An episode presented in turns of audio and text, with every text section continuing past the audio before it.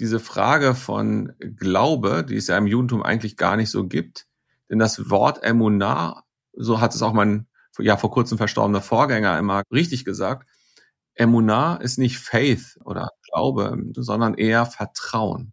Und ich glaube, dass es auch für uns, die vielleicht ja in einer postmodernen oder ähm, schwierigeren oder mit unsichereren Welt leben, vielleicht eine ganz gute Metapher, um das zu beschreiben. Dieses Vertrauen zu haben, dass es da etwas gibt, was vielleicht nicht fassbar ist, aber was doch so fassbar ist, dass es als Grundlage für Werte dienen kann.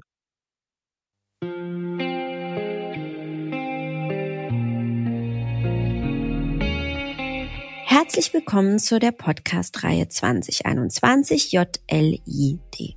Die Abkürzung steht für jüdisches Leben in Deutschland. Genauer genommen geht es um 1700 Jahre jüdisches Leben in Deutschland. Seit über einem Jahr nun wird dieses Jubiläum auf unterschiedliche Weise begangen. Dazu gehört auch diese Podcast-Reihe, in der ich, Mörner Funk und die Moderatorin Shelley Kupferberg mit außergewöhnlichen, interessanten und spannenden jüdischen, aber auch nicht jüdischen Gästen sprechen. Wie stellt sich die Lebenswirklichkeit von Juden und Jüdinnen in Deutschland dar und was macht sie aus? Darüber werden meine Gäste hoffentlich unterschiedliche Auskunft geben. Heute spreche ich mit Jona Sievers. Er ist ein deutscher Rabbiner und seit 2015 Gemeinderabbiner der jüdischen Gemeinde zu Berlin.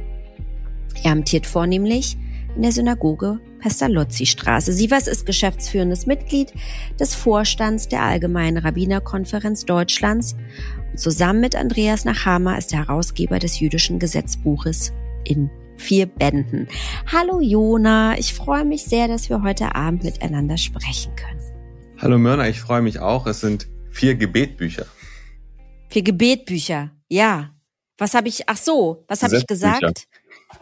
Gebet, habe ich nicht Herausgeber Gesetz, des jüdischen Gebetbuches? Gesetzbuches. Gesetzbuches, habe ich gesagt. Naja, gut. Gebet, nee, nee, ich habe das hier auch so stehen. Das glaube ich dir.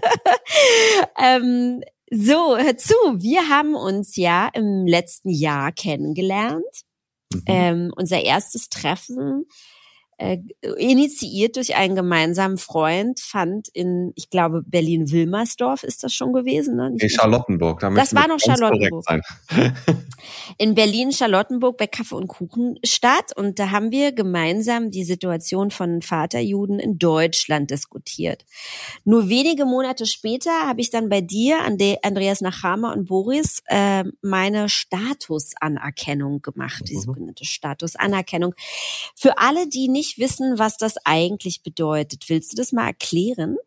Ja, also das jüdische Recht, die Halacha, die traditionelle Interpretation derselben, versteht, dass eine Person dann jüdisch ist und nur dann, wenn sie entweder äh, eine jüdische Mutter hat oder aber zum Judentum konvertiert ist.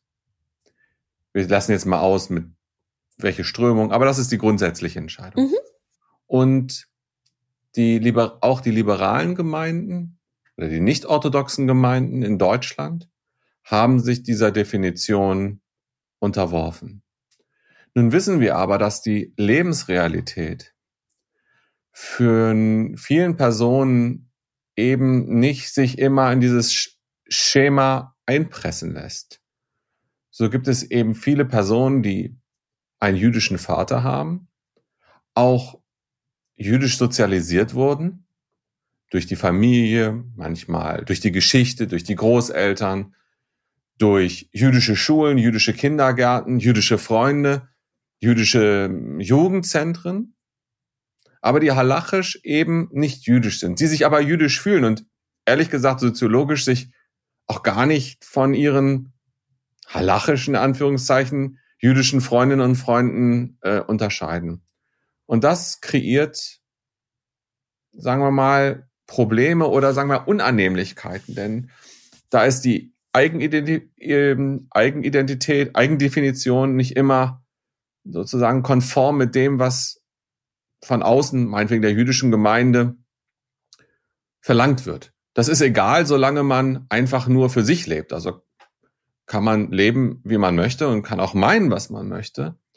Aber wenn man ähm, in Anspruch nimmt, zum Beispiel Mitglied einer jüdischen Gemeinde zu werden oder Gott behüte, ähm, irgendwann mal auf dem Friedhof zu werden, dann muss man ähm, ja irgendwie mit diesen Fragen hinkommen. Erstmal geht es ja um die freudigen Sachen, nämlich Heirat. Gemeinde, Heirat. Man möchte auf die, für Kinder, die groß werden, jüdisch groß werden mit dieser, in dieser Konstellation, die möchten einfach zum Jugendlager fahren und mhm. können das aber nicht, weil ähm, sozusagen ihr Vater, nur ihr in Anführungszeichen Vater jüdisch ist und sowas wie Sozialisation oder Aufwachsen und all diese Dinge ja lange Zeit nicht irgendwie von Relevanz waren für die Frage, wenn man dann einer Gemeinde gegenübertritt. Und sowas wie Giur, also Übertritt zum Judentum, trifft es ja auch nicht, denn eigentlich sind diese Personen ja schon Juden. Und so haben wir, gibt es dieses Wort, wir nennen das Statusanerkennung, Anerkennung, was theoretisch, um den Status quo ante oder den, den Konsensus in Deutschland aufrechtzuerhalten, in Form eines oder durch die Mittel eines Übertritts geschieht, also die Symbole wie Beit Din, wo man seine Geschichte erzählt, wie äh, Eintauchen in der Mikwe und solche viele Dinge mehr oder bei äh, Männern dann noch die Beschneidung, sind Symbole, die dort äh, vorkommen, aber die anders, glaube ich, ähm, die eine in diesem Fall eine andere Bedeutung haben. Mhm. Rechtlich, halachisch gesehen haben sie die Bedeutung eines Giurs, aber wahrgenommen und sozusagen vermitteln, tun wir das eigentlich in Form, dass es doch eben nur weitere Symbole sind auf dem Weg des Jüdischseins und mhm. ähm, ja, es eigentlich auch etwas ist, was man nicht unbedingt für sich tut. Ehrlich gesagt, häufig tut man das ja für die Außenwelt, denn häufig haben eben diese Personen eine jüdische Identität und darum geht es ja auch, so finde ich zumindestens, beim Giur, beim Übertritt. Mhm. Da geht mhm. es darum, dass die Leute nicht irgendwie mir Bücher auswendig aufsagen können, das kann irgendwie jeder oder das kann jeder lernen, äh, sondern da geht es ja um viel mehr. Eigentlich ist es ein Integrationsprozess und bei Personen, bei vielen Personen, nicht allen, aber vielen Personen mit jüdischen Vätern, die irgendwie jüdisch aufgewachsen sind, ist das ja schon längst geschehen und in, in, in der Realität ist bei vielen dieser Personen gar kein Unterschied mehr zwischen ihnen und ihren halachisch-jüdischen Freundinnen und Freunden zu erkennen. Das ist mhm. jetzt etwas lang gewesen, aber. Nö, aber das war doch wichtig zu erklären, genau. Und dann fühlt sich das eigentlich so ein bisschen an. Also ich war ja sehr aufgeregt. aber grundlos, ja. völlig grundlos, ja, ja, ich war völlig grundlos, äh, total fix und fertig. Ähm, und äh, und es war eigentlich äh, wirklich irgendwie nur so ein, ja, es war so ein ganz äh, liebevolles Aufnehmen und, und ritualisiertes Anerkennen. Also ich finde, dass dieser Begriff der Statusanerkennung es wirklich super gut trifft hm. bei dem, was dort passiert. Also ich muss da vielleicht auch noch zu sagen, es für uns oder für mich persönlich, sage ich mal, für mich ist es einfach so, dass egal, ob wir das nun wollen oder nicht wollen, ob wir das gut finden, schlecht finden, wie auch immer finden, Juden verlieben sich in Nichtjuden. Das ist einfach mhm. die Realität in unserer mhm. offenen Gesellschaft. Und wir wollen doch die offene Gesellschaft. Also eigentlich wollen wir ja nicht ins Ghetto. Ja, nee. vielleicht wählen wir manche von uns sich ein selbstgewähltes Ghetto, aber eigentlich lieben wir doch die freie Gesellschaft. Die meisten Jüdinnen und Juden, die ich so kenne. Und dann muss man eben mit dem Phänomen leben, dass Juden sich in Nichtjuden verlieben. Und man muss auch respektieren, wenn der nicht-jüdische Partner sagt, nö, das ist nichts für mich. Mhm. muss man ja auch, das ist ja auch ein Zeichen. Das ist ja auch eigentlich, ehrlich gesagt, mir lieber, als Leute, die dann aus, ähm, wie sagt man so, einfach aus Mitleid oder aus auf Druck oder, oder aus, aus, Pflicht. Aus Pflichtgefühl konvertieren und eigentlich damit nichts verbinden. Mhm.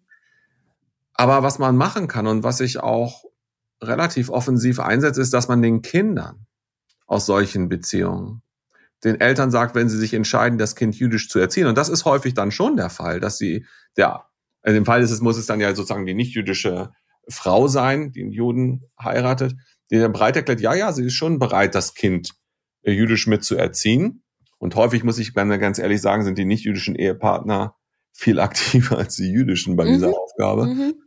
Ähm, und dass ich dann empfehle, das Kind gleich beschneiden zu lassen, wenn es geboren wird, wenn dann, wenn Kinder geboren werden bei Jungen und ja. dann auch gleich sie zum Giur zu schicken, also zu dieser Statusfeststellung, damit die Kinder schon mit einer jüdischen Identität aufwachsen und nicht ihnen gesagt wird, naja, du musst dann noch mal was nachholen oder wenn es dann mhm. soweit ist. Ähm, das finde ich irgendwie unangenehm und vor allen Dingen können die Kinder dann auch ohne Probleme zum Machane fahren, was mhm. für Kinder vor allen Dingen aus kleineren Städten, vielleicht nicht Berlin oder Frankfurt, äh, doch eine wichtige ähm, wichtiger Schritt ist, wo, wo sie andere Kinder und ihre jüdische Identität noch weiter ausbilden.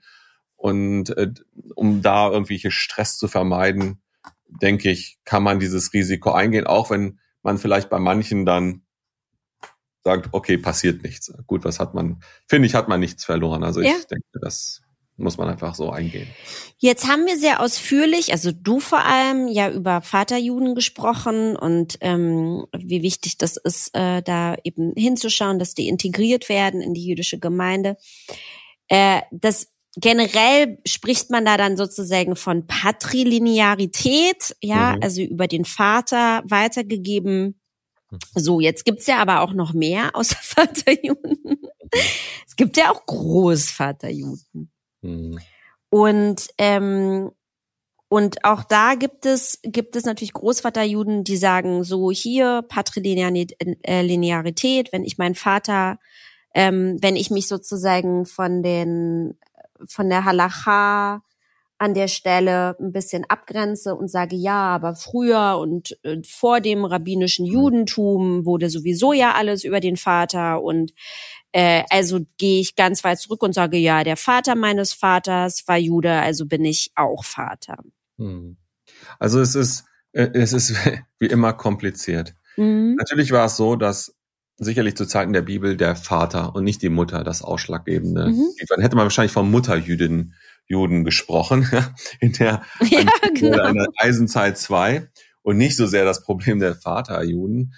Ähm, aber diese Entscheidung, auch Personen mit einem Vater als Juden als normal oder als halachisch-jüdisch anzuerkennen, war ja eine Entscheidung vornehmlich des Reformjudentums in den Vereinigten Staaten. Darauf mhm. berufen sich alle.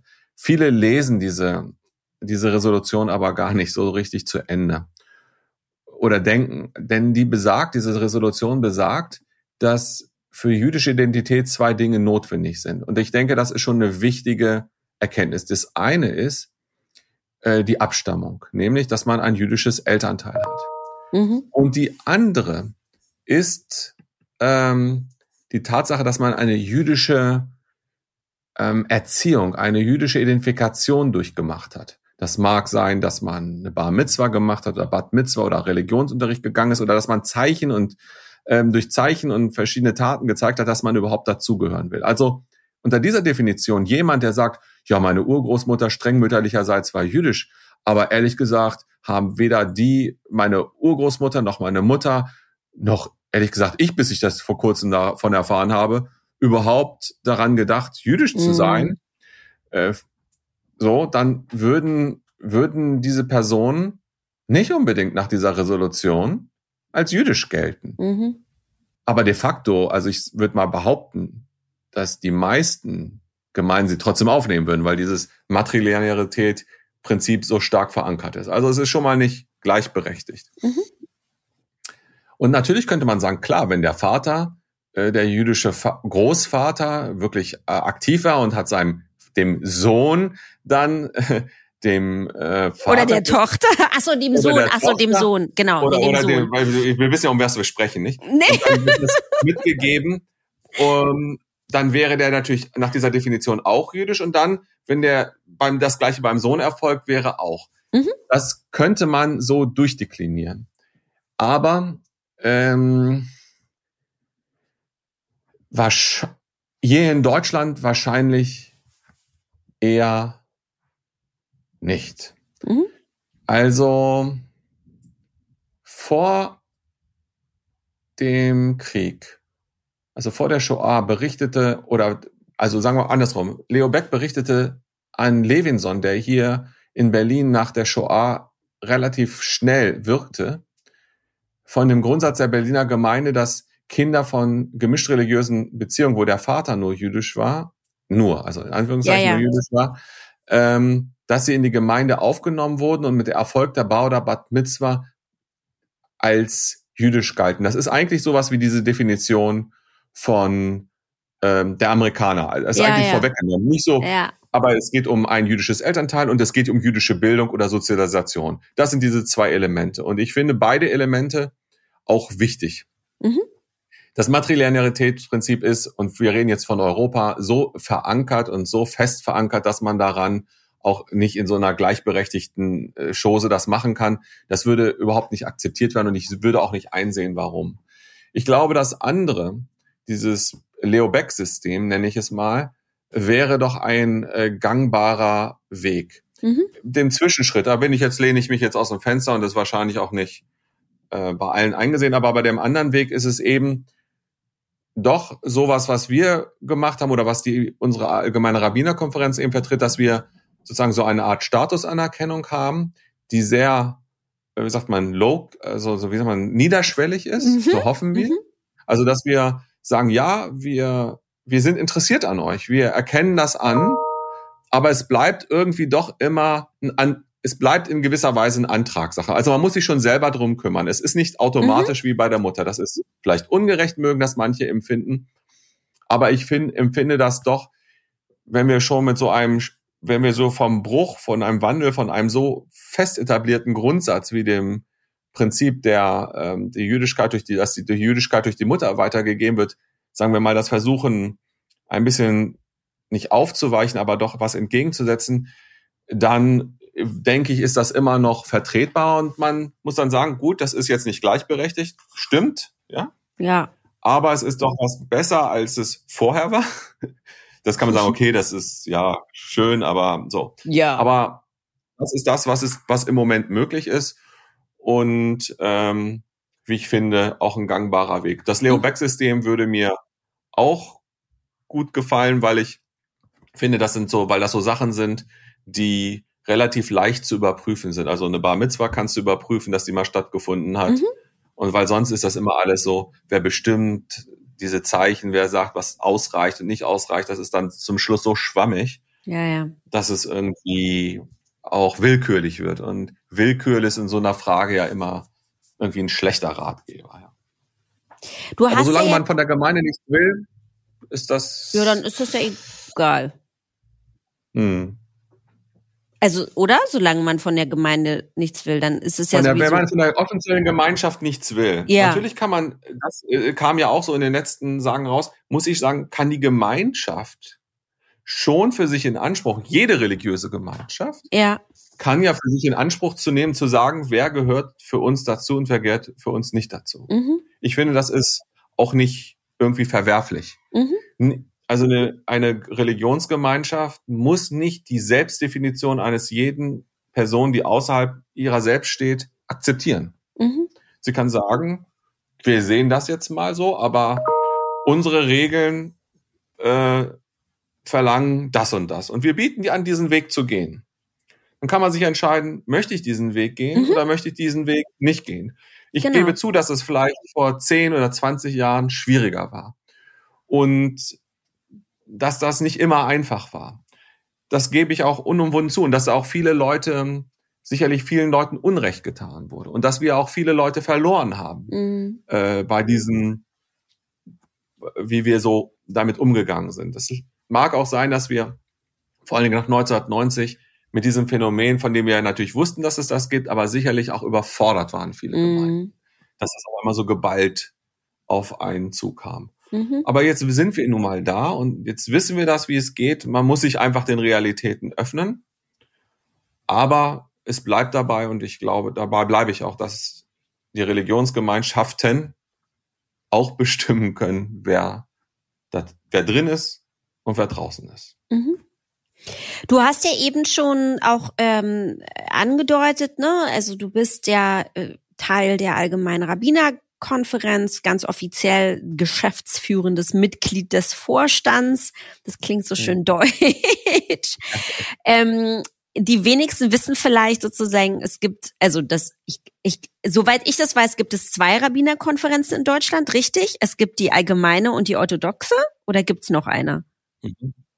Nein, nein, es gab, man muss es historisch sehen. Früher gab es die Deutsche Rabbinerkonferenz. Ja. Dort waren orthodoxe und liberale Rabbiner zusammen. Aber wie viele Rabbiner gab es vor 1990 in Deutschland? Ja, ja.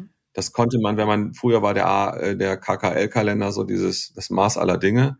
Das ist das, was jeder hatte. Da waren ein paar Rabbiner mhm. zu finden. Mhm. Erst nach 1990 und mit dem Wachsen der deutschen Gemeinden ähm, ist auch die Zahl der Rabbiner gestiegen mhm. und dann auch die Ausbildungsstätten für Rabbiner in Deutschland überhaupt erst ermöglicht mhm. worden. Mhm. Und ähm, da gab es dann, irgendwann war das auch nicht mehr haltbar. Das war schon dann nicht mehr haltbar, als die erste Frau als Rabbiner hier in Deutschland angestellt wurde, in meinem Landesverband damals. Ähm, ich war auch in Braunschweig ihr Nachfolger, Rabbiner Bea Wieler. Mhm. Und ähm, da ging es darum, ob sie aufgenommen wurde, werden sollte. Das haben die meisten abgelehnt. Und ab dem Zeitpunkt war klar, ähm, der das, Schritt wird auf ja. Trennung gehen. Und ähm, was dann geschehen ist, ist, dass die Orthodoxen sich zuerst gebildet haben als ORD, Orthodoxe Rabbinerkonferenz Deutschland. Dann haben wir, sind wir sozusagen nachgezogen, haben die Allgemeine Rabbinerkonferenz äh, gegründet. Aber wir beide sind unter dem Dach des Zentralrats der Juden in Deutschland, was auch wichtig ist. Allgemein heißt, dass wir sozusagen den, das nicht-orthodoxe Spektrum mhm. abdenken. Mhm. Das deckt sowohl Massorti, konservativ, mhm. als auch liberal, Reform, also diese ganzen adjektivischsten Sachen mhm. ab. Mhm. Lass uns mal über deinen Werdegang sprechen, wie du eigentlich mhm. zum Rabbiner wurdest. 1997 bist du nach London gegangen und hast dort am Leo Back College sozusagen eine Rabbinerausbildung genossen oder ein Rabbinerstudium? Ja. Wie nennt man das? Ja, Rabbinerstudium. Ein Rabbinerstudium? Wie kam es denn eigentlich zu dieser Entscheidung? Also hast du irgendwie so zu Hause gesessen und gedacht, jetzt werde ich Rabbiner? War das irgendwie, war, gab es da was ein ausschlagendes, einen, einen ausschlaggebenden Moment oder? Eigentlich war es, glaube ich, ähm, es war so, dass ich ja zuerst Wirtschaftswissenschaften studierte, mhm. was ich auch so teilweise gern gemacht habe. Also eher so den mathematischen Teil ist ja in, in gewissen Teilen sehr mathematiklastig. Mathematik habe ich immer ge, ge, gemocht. Oh Aber in der Zeit war ich auch in den äh, in, in, in Gemeinden sehr aktiv und der verstorbene Rabbiner Brandt hat mich dann auch damals mit nach Oldenburg genommen. Das war eine damals eine in der Gründung befindende oder schon gegründete, aber doch im Aufbau befindliche egalitäre Gemeinde in Deutschland oder in Niedersachsen. Und er hat mich da mitgenommen und da habe ich angefangen vorzubeten und auch Tora zu lesen und all diese Dinge zu machen. Und das hat mir doch sehr viel Spaß gemacht. Insofern war auch das Studium äh, ein bisschen, wie sagt man, ähm, ähm, hat auch was einfach für mich gebracht, dass ich einfach mhm. weiter das studieren konnte, was mich sehr interessiert hat. Und ich mhm. glaube, dass ich kein guter Wirtschaftswissenschaftler geworden wäre. Nee. Ja, das muss man mal so sagen. Ich wäre wahrscheinlich, wenn ich es dann durchgezogen hätte, ich glaube, ich wäre bei Steuern gelandet. Weil oh das Gott. Keiner, das mochte keiner. Das war immer leer, die Vorlesung. und ähm, ich habe juristische Sachen auch immer sehr geliebt und Steuern und so Bilanzen, das war dann, ähm, wäre ich als Steuerberater oder Wirtschaftsprüfer äh, irgendwie das gemacht. Aber Spaß beiseite, jetzt in der Corona-Zeit, wenn ich das so erzählen darf, habe ich mir dann doch irgendwann mir nochmal Vorlesungen ähm, von der Humboldt-Universität in Advanced Macroeconomics äh, reingezogen. Hab dann aber gemerkt, so der, der Rückstand, den ich dann doch habe nach so vielen Jahren, der Aufwand, den ich betreiben müsste, um wirklich alles zu verstehen, was ich da höre, ah, ist ja. nicht einfach zu groß, aber Spaß gemacht hat es trotzdem. Und äh, so hat sich das dann entwickelt. Damals war ja die Rabbinerausbildung in Deutschland noch nicht möglich. Das mhm. kam dann erst während meines Studiums. Und dann bin ich ähm, nach London gegangen, die ersten zwei Jahre, dann ein Jahr in Israel. Mhm. Wo warst du in Israel? In der Hebräischen Universität mit, mhm. da war ich in einem speziellen Stipendienprogramm der Suchnut sogar. Ähm, und dann dritte, das vierte Jahr war ich wieder ganz Zeit in London und das fünfte Jahr so ein, wie sagen wir, so ein Transition Year.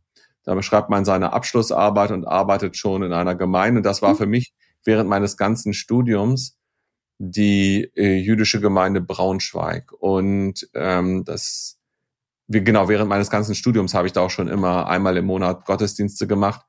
Denn ich habe, das, dafür bin ich auch wirklich sehr, sehr dankbar, neben anderen Stipendien, die ich hatte, auch würde ich wirklich großzügig vom Landesverband der jüdischen Gemeinden von Niedersachsen und vom Zentralrat der Juden in Deutschland ähm, mit Stipendien versorgt. Mhm. Und ohne die das auch das Studium so auch nicht möglich gewesen. Mhm, ja, klar. Und deshalb bin ich auch der Einheitsgemeinde, also der Einheitsgemeinde als Prinzip und den Einheitsgemeinden auch sich immer sehr treu und mhm. äh, auch sehr dankbar, mhm. äh, dass sie mir das ermöglicht haben, denn damals, also es hat ja schon immer Geld gekostet. Alles kostet so Geld. Ja, aber hier in Deutschland kannte man das ja nicht, also Studiengebühren ja. und sowas. Und ja, wenn, ja. wenn man da zur Bank geht und sagte, ja, ich will da studieren, wie geht das, sieht das denn mit dem Kredit aus? Dann sagten sie, ja, was für Sicherheiten haben Sie denn? Sag ich, was meinen Sie denn mit Sicherheiten? Ja, bei ja, Kredite gibt es ja hier eh nicht. Ja, so. ja, genau. Also die waren auf sowas wie ähm, Stipendien oder so Kredite für Studium und so. Ich brauchte das zum Schluss nicht, aber überhaupt nicht eingestellt. Also ich muss dann immer nur so lachen, wenn dann so Leute dann nach über die Studienkosten sprachen und so. London war nun auch nicht gerade nee. so richtig günstig. Nicht so richtig und günstig. Nicht schon gar nicht in den 90ern auch nicht. Also jetzt äh, einfach, also es war auf jeden Fall schon in den 90ern nicht günstig während Berlin. Und so, das war, Deutschland war ja noch günstiger in den 90ern, genau. aber London also schon lange nicht mehr. Man durfte einfach nicht umrechnen. Ich habe mir das abgewöhnt. Ja, das, zwischen, das war damals 3 zu 1. Genau. Ich ja. weiß, ein Pfund war 3 Mark 30. Ja, das war total krass. Ich ja. weiß, ich war, ähm, ich war so 15 oder 16. Ja, genau. Also ich war sozusagen auch, ich glaube, in diesem Sommer 97 war ich in London. Nicht das erste Mal, aber alleine. Mhm. Ja, aber ähm, ich war schon vorher in London mit meinem Vater und so. Und daher genau dieses eins zu drei. Das war, das war eine ganz schwierige Situation auf jeden Fall. Du, ähm, mich würde jetzt mal, äh, du hast ja gerade schon gesagt, ne, so äh, äh, Wirtschaftswissenschaften und so, also eigentlich eher eher so Rationalität, würde ich jetzt mhm. mal sagen. Äh, gemeinhin würde man da jetzt so behaupten, naja, Hochwissenschaft und Religion schließt sich das eigentlich nicht aus.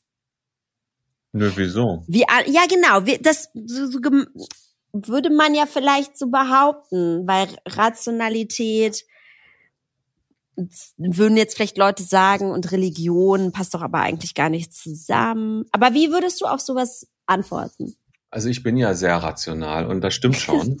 Und ja. ähm, Maimonides mag ich auch sehr, der war ja auch sehr mhm. rational. Mhm. Aber ich gebe zu, dass das manchmal auch hinderlich ist, weil das natürlich ich auch, man hat so eine spirituelle Seite. Also in, in England gab es immer so ein Fach, da haben die einen immer nach Spirituality gefragt. Und ah. ich habe nie verstanden, was die von mir wollen. Ja, ich, Bis heute finde ich das irgendwie so ein komisches. Bist du Steinbock oder was bist du für nee, ein Widder. Widder. Ach, hast du gerade, du hast jetzt bald. Genau. Ja.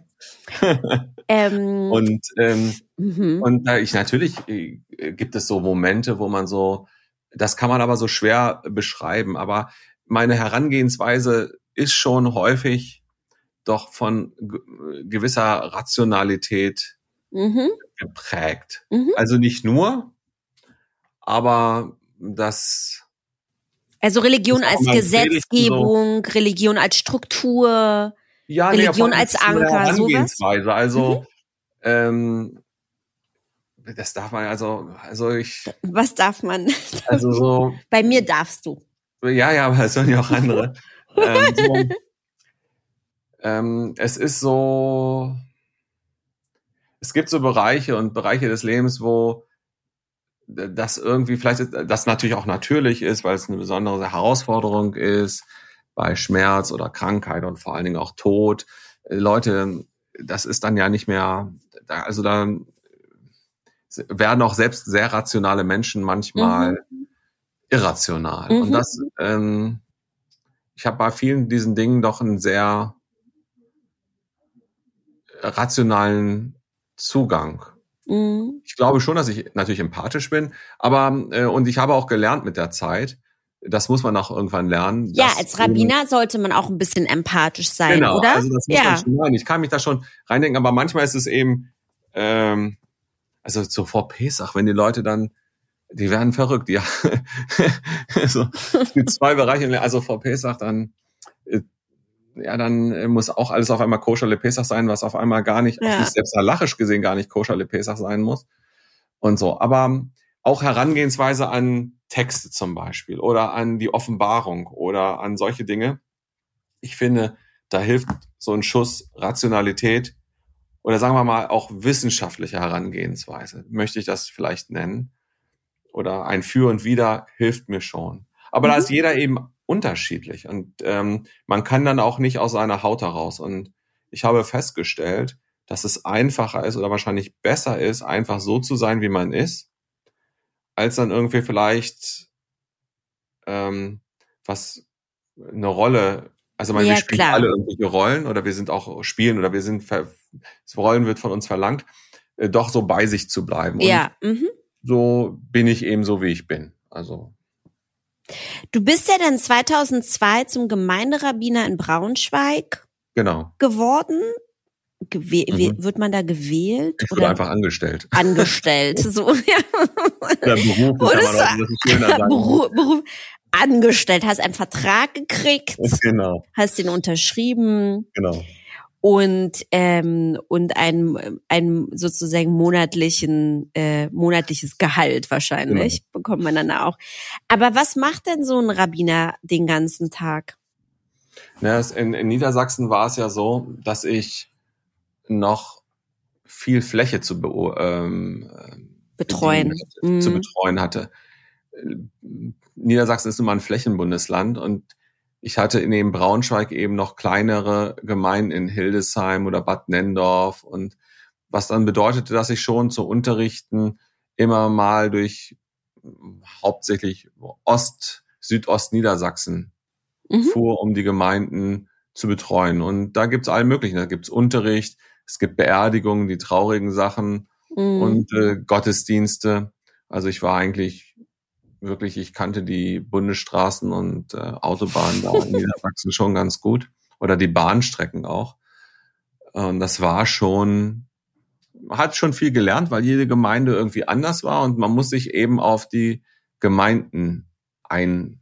Ja. Das lernt man dann wirklich sehr stark. Also es ist nicht so und man muss, es hat auch den Vorteil, auch wenn man jung ist oder junger Rabbiner ist, also man ist da nicht in so einer Vollversorgungsgemeinde wie die wie Berlin oder Frankfurt, ja, da hat man noch einen Kantor und man hat eine richtig große Administration, man hat jüdische mhm. Schulen, das hat ist alles super, aber es leben Leute auch halt in der Fläche. Ja, ja. Und als Rabbiner muss man dann eben schon da wird man wird schon viel von einem gefordert. Mhm. Und ähm, du würdest sagen, das, du hattest auch zu tun man hatte zu tun, genau. Ja. Und man hat, man musste sich und äh, das macht dann auch Spaß und hat ist mir glaube ich auch ganz gut gelungen, auf jede Gemeinde neu einzustellen. Also man kann nicht sagen, ja, was in Braunschweig funktioniert hat, funktioniert auch in Hameln oder in Hildesheim, mhm. sondern jede dieser Gemeinden hatte ihr eigenes ähm, Profil. Ihren, mh, ihren eigenen Charakter.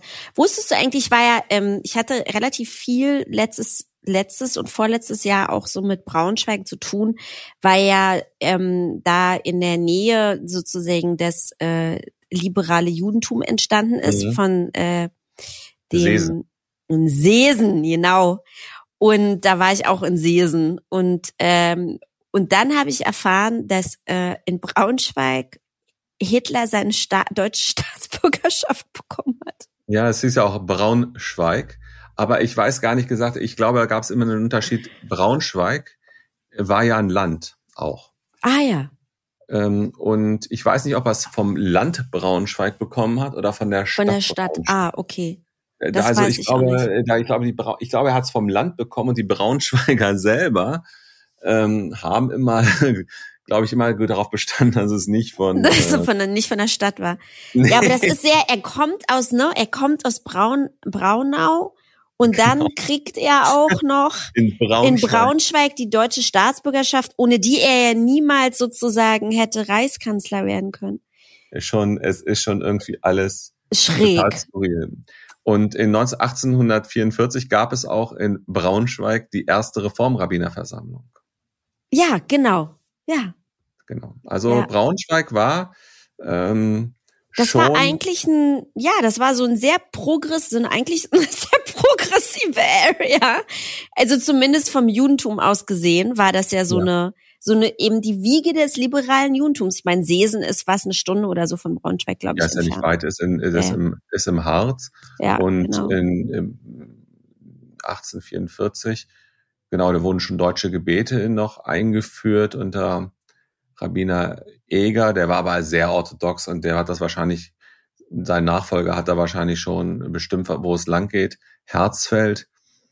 Und ähm, ja, Herzfeld war auch, nahm auch in diesen drei Formrabbinerkonferenzen teil, war aber, glaube ich, zum Schluss auch so ein bisschen frustriert, weil sich nicht alles so herausgestellt hat, wie man das dann, wie man sich das so gewünscht hat. Aber mhm. es war schon Braunschweig. Also es war schon ganz schön und wir haben auch, das fand ich ganz nett, die Allgemeine Rabbinerkonferenz dann auch wieder in Braunschweig gegründet. Du warst ja auch lange dort, 13 Jahre. 2015 genau. bist du sozusagen erst nach Berlin gekommen. Mich, genau. Wir haben ja jetzt auch schon so über jüdische ähm, Strömungen und so gesprochen mhm. und mich würde mal interessieren, wie du dein Judentum definierst. Also welcher Ausrichtung fühlst mhm. du dich zugehörig? Also ich finde, das Problem mit Adjektiven ist ja immer, dass sie irgendwie so das alles so kurz fassen. Aber ich finde liberal eigentlich einen sehr schönen mhm. Begriff weil Liberalität ja jetzt erstmal nichts damit zu tun hat, ob ich linksrum bete, rechtsrum bete, nur Hebräisch oder nur Deutsch oder so, sondern liberal beschreibt für mich eher so eine Geisteshaltung. Mhm. Die kann sich natürlich darauf auswirken, wie man Halacha interpretiert dann, also in der Praxis. Und das ist ja sicherlich auch so, dass ich kein orthodoxes Leben führe. Aber es hat nicht das Ziel sozusagen. Reform fand ich immer, das hat so das, da ist das Programm schon Veränderung. Also mhm zwangsweise Veränderung. Mhm. Oder progressiv sagt irgendwie auch nicht so viel aus, ja. Und Masorti Traditional, ja gut, das ist auch so, weiß nicht, bisschen alles wischiwaschi. Und liberal finde ich so ein alter, schöner Begriff, ja. Das ist so ja. altes Bürgertum. So, man ist liberal, man ist offen. Offen, genau. Dann hoffe ich doch, also ich, dass man, natürlich sind wir geprägt, natürlich haben wir unsere Vorurteile, natürlich haben wir die Bestimmung, aber ich versuche immer doch einigermaßen offen auf die Dinge zuzugehen. Das gelingt mir erstaunlicherweise vielleicht mit zunehmendem Alter besser. Mhm. Weil man dann doch schon das ein oder andere in seinem eigenen Leben erlebt hat. Mhm. Und wenn man nicht also jetzt ganz irgendwie, weiß nicht, irgendwie verlogen ist, dann weiß man ja auch, ja, okay, du kennst ja deine eigenen Schwächen auch und du weißt, wie das Leben äh, so gelaufen ist. Und dann kann man, habe ich gemerkt, wenn man viel einfacher und gelassener auch auf Probleme zugehen. Nicht, dass man keine Meinung zu denen hätte, aber man kann irgendwie entspannter diesen Dingen entgegentreten, als wenn man jung war. Da wäre ich vielleicht für solche Sachen wie Patrilinearität und solchen anderen Sachen vielleicht auch nicht so offen gewesen. Mhm. Vielleicht muss man dazu erst älter werden und das mhm. Leben doch sehen. Bei manchen ist es vielleicht so, dass sie mit zunehmendem Alter so ein bisschen ähm, knausriger werden. Ja, genau. Werden ich kann bisher, Gott sei Dank, sagen, dass ich doch äh, offener bin, auch wenn ich merke, manchen, yo, du bist doch schon durch deine Zeit geprägt und ich liebe immer noch Depeche Mode, was kann ich sagen? Ja. ich glaube, ich war früher auch, ich war eher so eine äh, junge, äh, also als ich jünger war, war ich auch ein bisschen ähm, verbissener. Mhm. Und ich bin auch mit dem Alter, ich bin jetzt auch schon äh, älter. ähm, mit dem Alter habe ich, ähm, also bei mir ist das mit der Altersmilde auf jeden Fall passiert. Hm. So. Ist ja auch ganz gut. Ich meine, hm, wir haben ja trotzdem unsere Meinung und man fängt ja, Ja. meistens, wie heißt es so, links an und endet irgendwie in der Mitte, ja. Mhm. Äh, man muss auch irgendwie links anfangen, weil sonst, wenn man schon in der Mitte anfängt, wenn man jung ist, ist ja, dann, dann ist man super weird unterwegs. also irgendwie ähm, ist das schon so. Aber ich finde doch so liberal finde ich eigentlich, finde ich, umschreibt das ganz gut. Das heißt, dass ich offen bin, dass ich äh, nicht fundamentalistischen Zugang, das würde ich schon sagen, zu den Schriften habe, Mhm. also einen wissenschaftlichen Zugang zu den Schriften und auch ähm, ja, also das ist schon wichtig für mich. Was magst du am Judentum besonders? Ah, ich mag seine Diskussionsfreude, Mhm. ähm, die Lebensbejahung, das ist doch eigentlich eine, dass es eigentlich immer um das Leben geht. Denn der Ja. Tod oder Fragen des zukünftigen Lebens in Wahrheit, ja, auch wenn die Rabbiner ähm, einen mit dem Bann belegen, wenn man das behauptet, kommt ja in der Tora nicht groß vor. Nee, Ja, genau. Eigentlich gar nicht. Also Fragen des Jenseits werden ja überhaupt nicht ähm, behandelt. Und auch wenn das bei so Fragen immer, ja, wie steht das Judentum zum äh, Himmel Leben und nach zum, dem Tod zum Leben, und genau. was ist, wenn der Messias kommt, ist meine Standardantwort immer, wenn es Uh. soweit ist, werden wir das schon sehen. Ja, ja. Und ähm, ich glaube, das ist eigentlich eine ganz gute Haltung, Mhm. dass man so guckt, ja, was sind unsere Aufgaben in der Jetztzeit? Äh, Wo hat uns die Geschichte Gott, wie man das auch immer wenden möchte, hingestellt? Was haben wir für Aufgaben Mhm. äh, in unserer Tradition? Welch, wie kann uns unsere Tradition dabei helfen? Welchen Auftrag gibt sie uns? Und dann die Probleme, die auf so auf einen zukommen, äh, zu lösen. Mhm. Das, denke ich, ist für mich so eigentlich ähm, ganz wichtig. Welche Aspekte regen dich auf? Welche Aspekte des Judentums regen dich auf? Ah, Das ist eine gute Frage. Ähm, ja, man regt sich immer mal über auf, ne? Also über, Ja, kann man ja auch. Meinungen, also also ich Aber glaube, auch so in den Schriften oder? Ver, ver, also was mich wirklich aufregt, sind, wenn man auf beiden Seiten irgendwie fundamentalistisch wird. Mhm. Das aber, das gehört, glaube ich, auch dazu. Je, je älter ich wurde, desto unideologischer, glaube ich, bin Mhm. ich geworden. Mhm. Das ist also so mit der Offenheit. Ja. Ich weiß nicht, ob das stimmt oder ob ich mir das nur einbilde oder mir nur hoffe, aber ich glaube schon, wenn ich so in mich gehe, dass ich Ideologen, Ideologien immer irgendwie so mit einer gewissen Skepsis gegenübertrete. Und ähm, natürlich regten, regen mich manche Sachen im Politischen auf, äh, innerjüdischen Politischen auf. Mhm. Ähm, das ist ja auch ganz natürlich. Aber ich glaube, Verstocktheit, das ist das, was mich doch am meisten aufregt. Aber das regt mich grundsätzlich irgendwie Grundsätzlich, genau. Aber bei gibt es Menschen vielleicht, auf, ja? ja, gibt es irgendwas äh, bei den bei den Schriften oder oder die Art? Also, wo, also es gibt äh, zwei Bereiche der Halacha, Mhm. die mich, also die, wo ich immer gesagt habe, früher wegen denen könnte ich schon nicht orthodox sein. Ja, Das eine Institu ist die Institution des Mamser. ja. Das ist Oh das Gott, Kind, das ist das, so abgefahren, ähm, dass Mamser das Mamser ist Ja, ein- genau. Erklär mal. die Definition ist, dass es das Kind einer verheirateten jüdischen Frau ist, wo der Vater ein anderer Jude als der Ehemann ist. Mhm. Genau. Das Prinzip, das Problem dabei ist, dass das Kind natürlich überhaupt nichts dafür kann.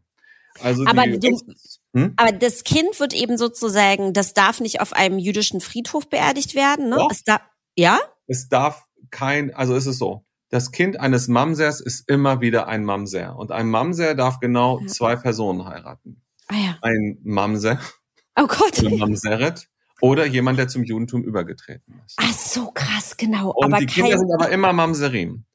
ja, Ähm, das ist völlig irre. Das ist, das ist total das ist total das ist irre. total irre. Ja, Ja. und bei manchen Fragen ähm, würde man sagen, ja, wo hat das denn, war das eine, eine Rechtsrelevanz? Naja, zum Beispiel eine Frau ist verheiratet, die lassen sich äh, zivil Die trennen sich. Nee, Genau. die trennen sich, weil ich hatte das gerade mit einer Freundin, Ja, die wollen sich, die sind verheiratet, leben in Israel, und die wollen Ja. sich trennen.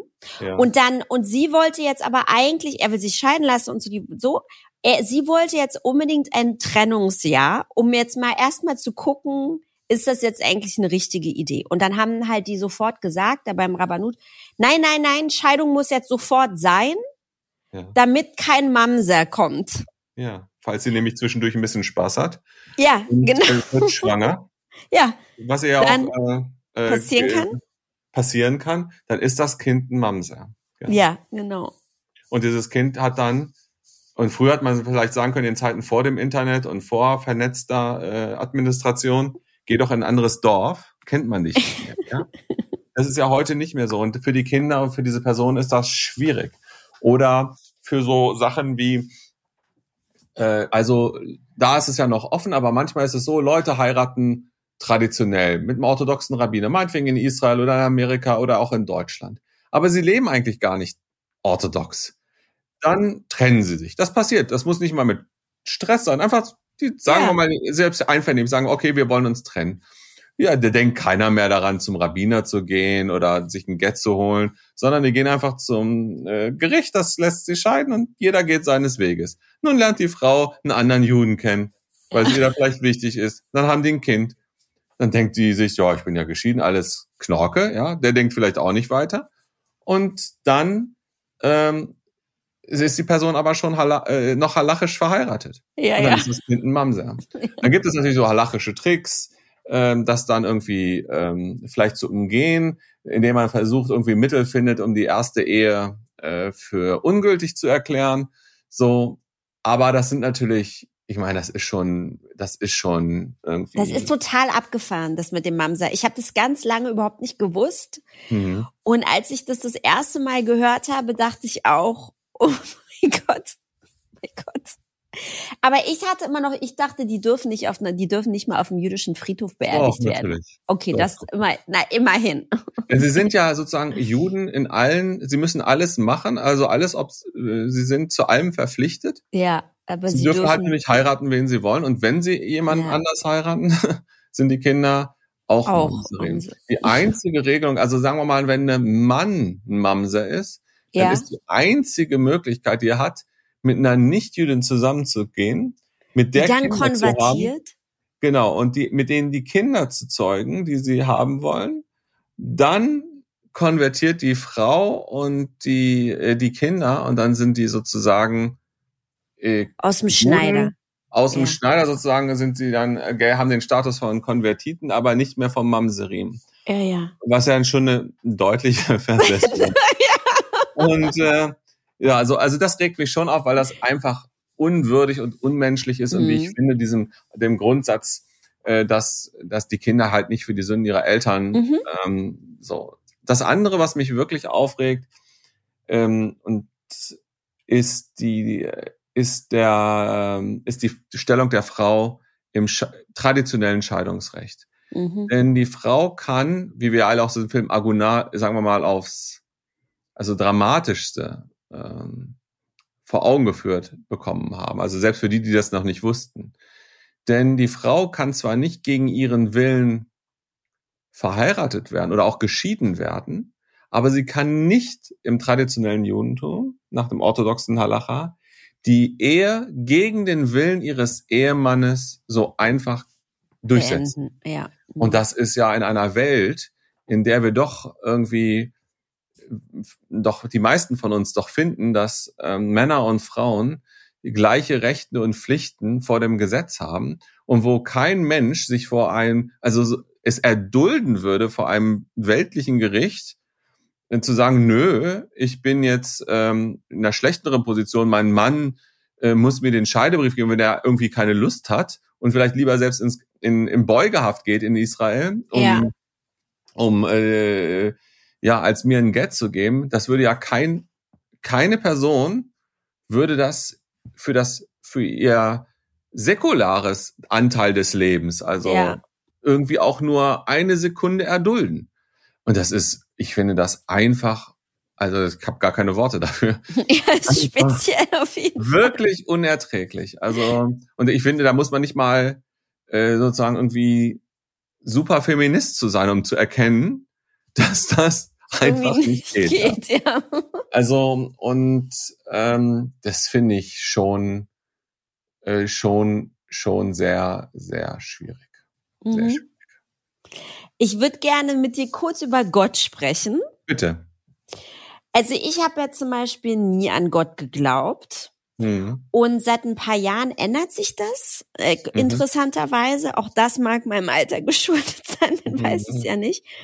Ich erwische mich jetzt sozusagen sogar, dass ich irgendwie so mit ihm spreche. Mhm. Am Anfang fand ich das noch peinlich, dass ich mhm. das mache. Jetzt denke ich manchmal, das ist vielleicht wirklich so ein Zeichen von, von Verzweiflung, die ich da mhm. habe, ja, äh, dem Leben gegenüber oder so, dass ich da, ähm, dass ich da so, so jemanden irgendwie ähm, darum bitte, dass er da irgendwie irgendein Auge auf mich hat oder so. Letztens habe ich noch gesagt, vielleicht ist es aber auch wie bei Hannah Arendt so eine Art Zwiegespräch, dass ich sozusagen den Partner des inneren Zwiegesprächs nach außen lege oder so. Mhm. Mich würde interessieren, wie deine Beziehung zu Gott ist. Mhm. Also ich bin im liberalen Judentum, das ist sozusagen der, der Umkehrschluss von der Rationalität. das ist die andere Seite. Doch geprägt von diesem Buberschen Modell mhm. von Ich und Du. Mhm. Also wo Offenbarung und, Bez und ähm, ja eigentlich dann Offenbarung und das, was man tut und macht, mhm. eben aus so einem einer einem Dialog entsteht. Mhm. Und das ist ja jenseits von Rationalität, nicht? Also es ist ja schon was Inneres mhm. und äh, nicht so greifbar, wie das vielleicht für diesen sehr philosophischen, abstrakten Gott bei Maimonides ist. Das finde ich ja. auch interessant und finde ich auch irgendwie hat so eine, da man, wenn ich mal Mathematik liebt, so eine gewisse Schärfe das finde ich auch im Judentum, also diesen Monotheismus, diesen klar umrissenen Monotheismus schon sehr attraktiv. Mhm. Aber ich finde dieses innere Sprechen, mhm.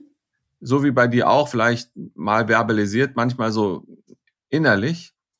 Und im äh, Gebet, dann kommt man da hin. Mhm. So zu so einer Art, das ist dann so ein Gefühl, das kann man schwer äh, das kann man dann, selbst ich, ja, kann man dann schwer äh, beschreiben. Mhm. So würde ich das machen. Also für mich ist die Suche nach Gott so ein Dialog mhm. und ähm, diese Frage von Glaube, die es ja im Judentum eigentlich gar nicht so gibt, denn das Wort Emunah, so hat es auch mein ja vor kurzem verstorbener Vorgänger immer gesagt, richtig gesagt, Emunah ist nicht Faith im Englischen mhm. oder Glaube im Deutschen, sondern eher Vertrauen. Mhm. Und ich glaube, das mhm. ist ähm, auch für uns, die vielleicht ja in einer postmodernen oder ähm, schwierigeren oder mit unsichereren Welt leben, vielleicht eigentlich ein ganz guter mhm.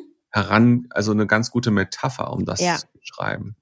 Ja, absolut. Dieses äh, Vertrauen zu haben, dass es da etwas gibt, was vielleicht nicht fassbar ist, aber was doch so fassbar ist, dass es als Grundlage für Werte dienen kann. Mhm. Das ist jetzt ein bisschen abstrakt, so, aber das äh, darum geht es. Ist vielleicht nicht mehr so absolut absolut wie da vor der Aufklärung. Mhm.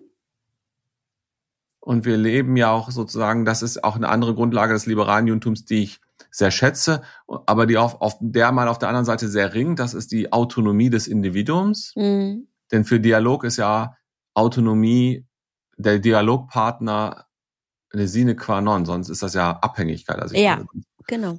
Man kann ja sich nur auf den anderen einlassen, wenn man auch wirklich unabhängig ist. Ja. Und so ist das mit Gott auch, das hm, der Tradition. So würde ich das mit meinen mhm. Herangehensweise bezeichnen. Mhm.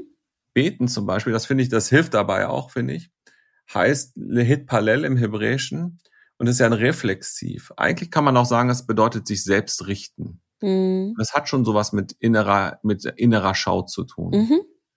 Und ähm, ja, also wenn Gott schon alles war. Also ja, so würde ich das, so würde ich meine Herangehensweise daran mhm. setzen. Und man muss nicht Gott für alles verantwortlich machen. Manche mhm. Sachen sind halt sehr schwierig und die bleiben schwierig. Die Fragen wie der der Theodizee, mhm. also der Frage, wie kann ich Gott, Gottes Gerechtigkeit rechtfertigen im Angesicht mhm. von Leid? Ja. Und das bleibt auch schwer und dafür gibt es auch gar keine einfachen Antworten. Und da ist, glaube ich, Vertrauen eben, eben die Metapher, die mir hilft. Ja. Ja, weil man dann sagen kann, okay, ich kann das nicht alles verstehen, aber ich vertraue darauf, dass es irgendwie doch äh, Gott gibt und der ist, der einem wohlgesonnen ist. Mhm. Und, äh, so. So würde ich das umschreiben. Mhm. Ich äh, habe die letzte Frage. Mhm. Und zwar würde ich gerne wissen, was du dir für die deutsch-jüdische Community für die Zukunft wünschst oder wie du dir vielleicht so deutsch-jüdisches Leben in Zukunft, wie das aussehen soll. Also was du so eine, so eine Art Vision zu, mhm. zu, zu, zum, zur deutsch-jüdischen Gemeinschaft. Also über die, für unsere Gemeinschaft sozusagen, ja. Wie, wie soll das jüdische Leben in Deutschland aussehen? Mhm. Okay. Also ich würde mal sagen, es könnte damit anfangen, dass man, und ich weiß, das ist schwierig, noch mehr mal guckt, wie ist die jüdische Gemeinde, Gemeinschaft aufgebaut. Es gab da ja schon jetzt dieses, dieses Gemeindebarometer, aber mm, das war schon genau. ein guter erster Schritt, aber ja. es hat zum Beispiel manche Fragen gar nicht ähm, so richtig ähm, oder nur am Rande gestreift, sondern auch mal die harten Fragen zu stellen, mm. um mal nicht seine Sachen, die man so möchte, auf der Basis von wünscht dir was, sondern so ist es. Also so, so, so mhm. ticken die Leute. Das ist der Wirtschaftswissenschaftler in mir, denn ich finde, äh. ja, kann man doch mal gucken, was der, was die Leute voll. so wollen oder was ja, ja, die voll. glauben. Und selbst wenn man sagt, ich rechne mich jetzt nicht unbedingt nach den Leuten, kann man doch wenigstens seine, seine, selbst wenn man da so unbeweglich ist, sein Produkt oder seine Meinung mhm doch wenigstens so versuchen, an die Person zu bringen, äh, dass, ähm, äh, dass das auch irgendwie auf, auf einer Weg kommuniziert wird, die die Leute erreicht. Ich mhm. glaube, wir haben in der Vergangenheit immer gedacht, was gut ist und wir haben viel ausprobiert, ohne wirklich zu wissen. Mhm. Und ich glaube, man muss nur in die Vereinigten Staaten gucken um zu sehen, was so auf uns zukommen könnte zumindest. Also eine größere Autonomisierung, eine größere Individualisierung. Leute suchen sich das Judentum so zusammen, mhm. wie sie das in ihren verschiedenen Lebensabschnitten brauchen. Und das ist nicht immer ideologisch konsistent. Ja. Mal suchen die Leute sich was bei den Orthodoxen, mal bei den Liberalen. Das ist natürlich eine Herausforderung. Mhm. Sie suchen sich zu verschiedenen Zeitpunkten in ihrem Leben unterschiedliche Communities. Sie sind vielleicht avers gegen Strukturen, gegen feste Strukturen. Und da kann, muss man, glaube ich, zum Überleben die Frage stellen, wie können wir relevant bleiben und wie können wir mit diesen veränderten ähm, Realitäten, so wie ich sie wahrnehme, mhm. vielleicht übertreibe ich auch, vielleicht bin ich auch zu pessimistisch, ähm, wie können wir damit umgehen? Und nicht uns die Welt so sagen, oh, das muss so sein oder es darf nicht so sein. Ein gutes Beispiel ist damit, wie gehen wir immer dem Phänomen um, dass sich doch ein nicht unerkläglicher Teil von jungen Menschen, Jüdinnen und Juden dazu ähm, entschließt, nicht Juden zu heiraten. Mhm. Und das hat Konsequenzen. Ja.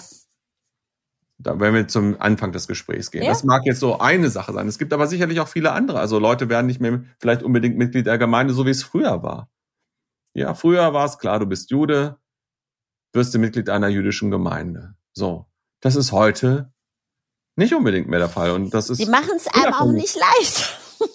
ja, das ist aber nicht, nicht mal unabhängig davon, ob man die, ob das irgendwie politisch gewollt ist oder so.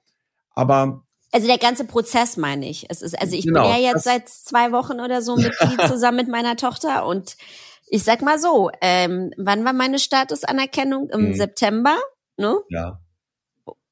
Es hat, das ist ein langer Weg, ne? Es hat gedauert. Es hat mich sehr viele E-Mails gekostet, hm. auch ein paar Telefonate und so. Aber ich meine mal, abgesehen von diesen Sachen gibt es Leute, die wollen gar nicht Mitglied der Gemeinde. Ja. Die könnten das werden und sagen, nee, brauche ich jetzt nicht oder mhm die gehen trotzdem mal in die Synagoge. Und das heißt ja gar nicht, dass sie nicht in die Synagoge gehen. Und das, Voll. ich meine das ist auch nicht auf Berlin bezogen. Ich meine das überall. Und ich glaube, in Amerika ist das natürlich immer alles schneller. Es ist alles extremer oder in den Vereinigten Staaten extremer als bei uns. Aber man könnte ja mal darauf vorbereitet sein. Und das ist für mich irgendwie doch schon, dass man nicht immer hinterherhechelt, mm. sondern vielleicht auch mal äh, proaktiv, ja. äh, proaktiv gestaltet. Genau, also ich glaube, dass das für die Gemeinden und für religiöse Institutionen schwieriger wird. Mhm. Das merkt man ja auch an den anderen, also vielleicht, ja, also ja. Die, die Gesellschaft an sich und hier Berlin, wenn wir jetzt in Berlin sprechen, noch zumal ist ja eine sehr säkularisierte Gesellschaft, ja. Also ich kann mich entsinnen, ich habe mal vor Jahren am ersten Religionsbarometer der Bertelsmann Stiftung teilgenommen. Mhm. Und da wurde gefragt, wie viel, ähm, auf welche Lebensbereiche Religion Einfluss hat.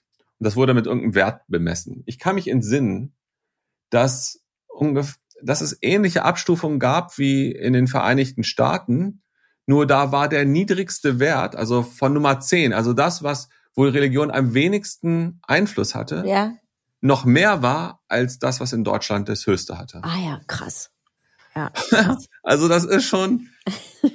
Ich glaube auch nicht, dass sich das groß geändert hat. Nee. Ich mhm. glaube, das ist eher noch extremer geworden. Mhm.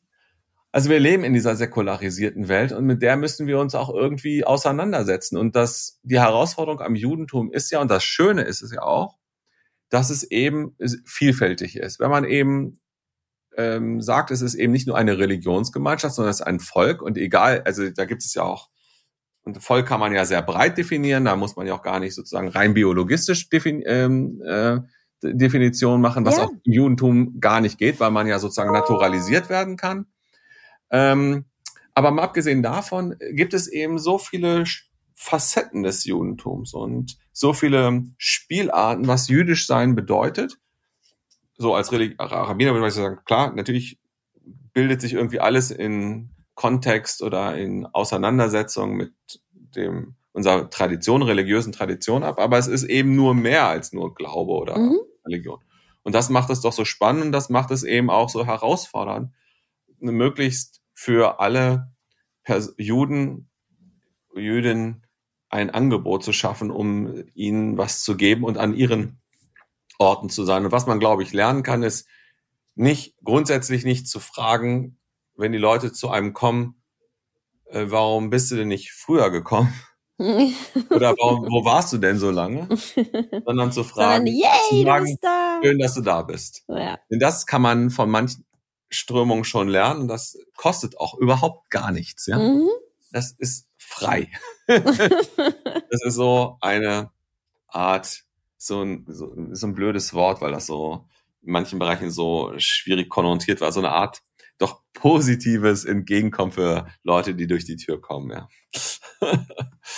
Also, also schön, dass um das Wort nicht zu sagen. Ja. Schön, dass du heute dabei warst. Dankeschön. Das hat mich sehr gefreut. Das ist ein, ein super schönes Gespräch. Das habe ich mir auch schon gedacht. Und ähm, ich hoffe, wir sehen uns bald wieder. Das hoffe ich auch. Und ich wünsche dir noch einen schönen Abend. Vielen das Dank. Das wünsche ich dir auch. Bis dann.